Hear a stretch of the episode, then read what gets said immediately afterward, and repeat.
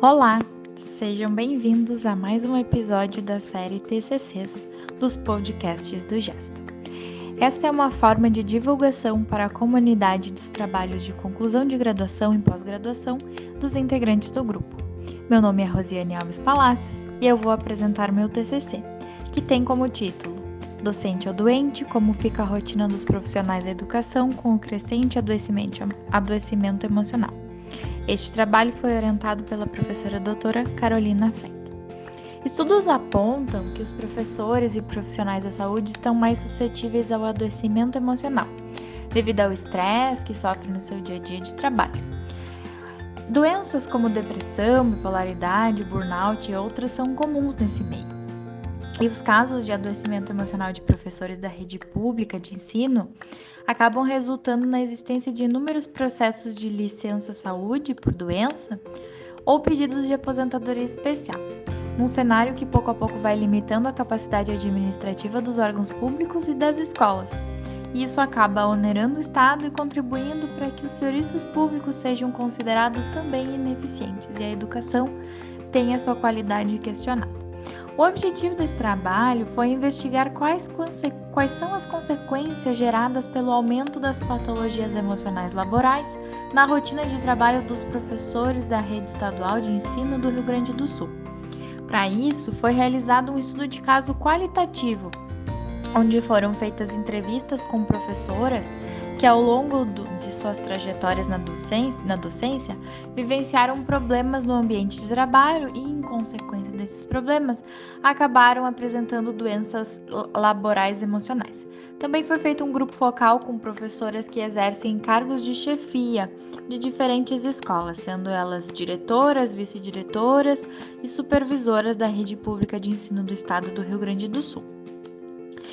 No âmbito da pesquisa, foi possível identificar que, na atual conjuntura, as consequências do adoecimento das, dos docentes são, de um modo geral, o desgaste da equipe diretiva, que é a que faz os arranjos e, a, e a, faz a gestão da escola, e a sobrecarga de tarefa dos professores remanescentes, os professores que acabam é, assumindo o lugar daqueles professores é, adoentados e que estão afastados. A rotina de trabalho dos professores é exaustiva, uma vez que a maioria dos profissionais acaba trabalhando em duas ou mais escolas e geralmente tem a sua carga horária superlotada, as horas semanais preenchidas. Esse fator, somado a múltiplos estressores psicológicos ou sociais, estimula, fomenta o adoecimento dos professores. Também grande parte das tarefas de competência dos docentes acarreta em acúmulo de funções e sobrecarga de trabalho, incitando o estresse e o adoecimento. O professor acaba tendo tarefas de ensino, mas também tarefas de gestão, outros, outros, outras tarefas que além da do ensino. Entre as patologias emocionais mais comuns entre os docentes está a depressão, com lugar de destaque, principalmente em mulheres. Conforme a pesquisa, os dados que foram analisados, o adoecimento crescente dos profissionais da educação compromete e prejudica a qualidade das aulas e a formação é, e educação dos alunos, na medida em que passa a existir um círculo vicioso. Existe uma carência de professores, um número é, de oferta de professores não atende à demanda, à demanda dos alunos, das, das, das classes, e com, com, com a falta de professores também ocorre falta de aulas e a desmotivação dos alunos. Além dos casos de adoecimento, existe a falta de profissionais, como eu estava falando há pouco, tanto professores quanto funcionários da limpeza, alimentação e outras áreas administrativas, o que acaba refletindo na qualidade de ensino.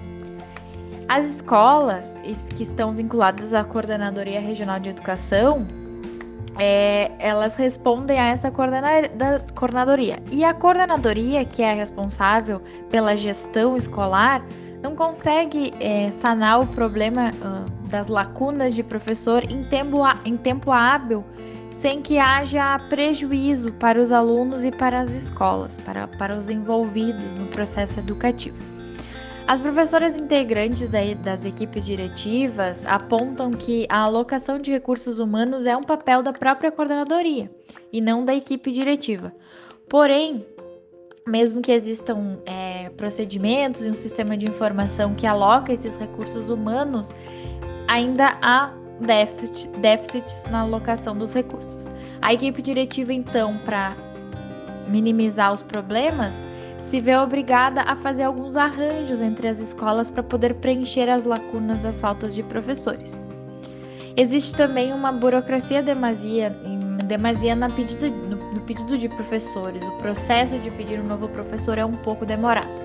As professoras também eh, se pode perceber, né, que é, uma solução apontada por elas é que se, se ainda existisse, né, se criasse o cargo professor substituto, que cargo que há anos atrás já existiu, um professor que estivesse disponível para substituir as aulas dos professores faltantes.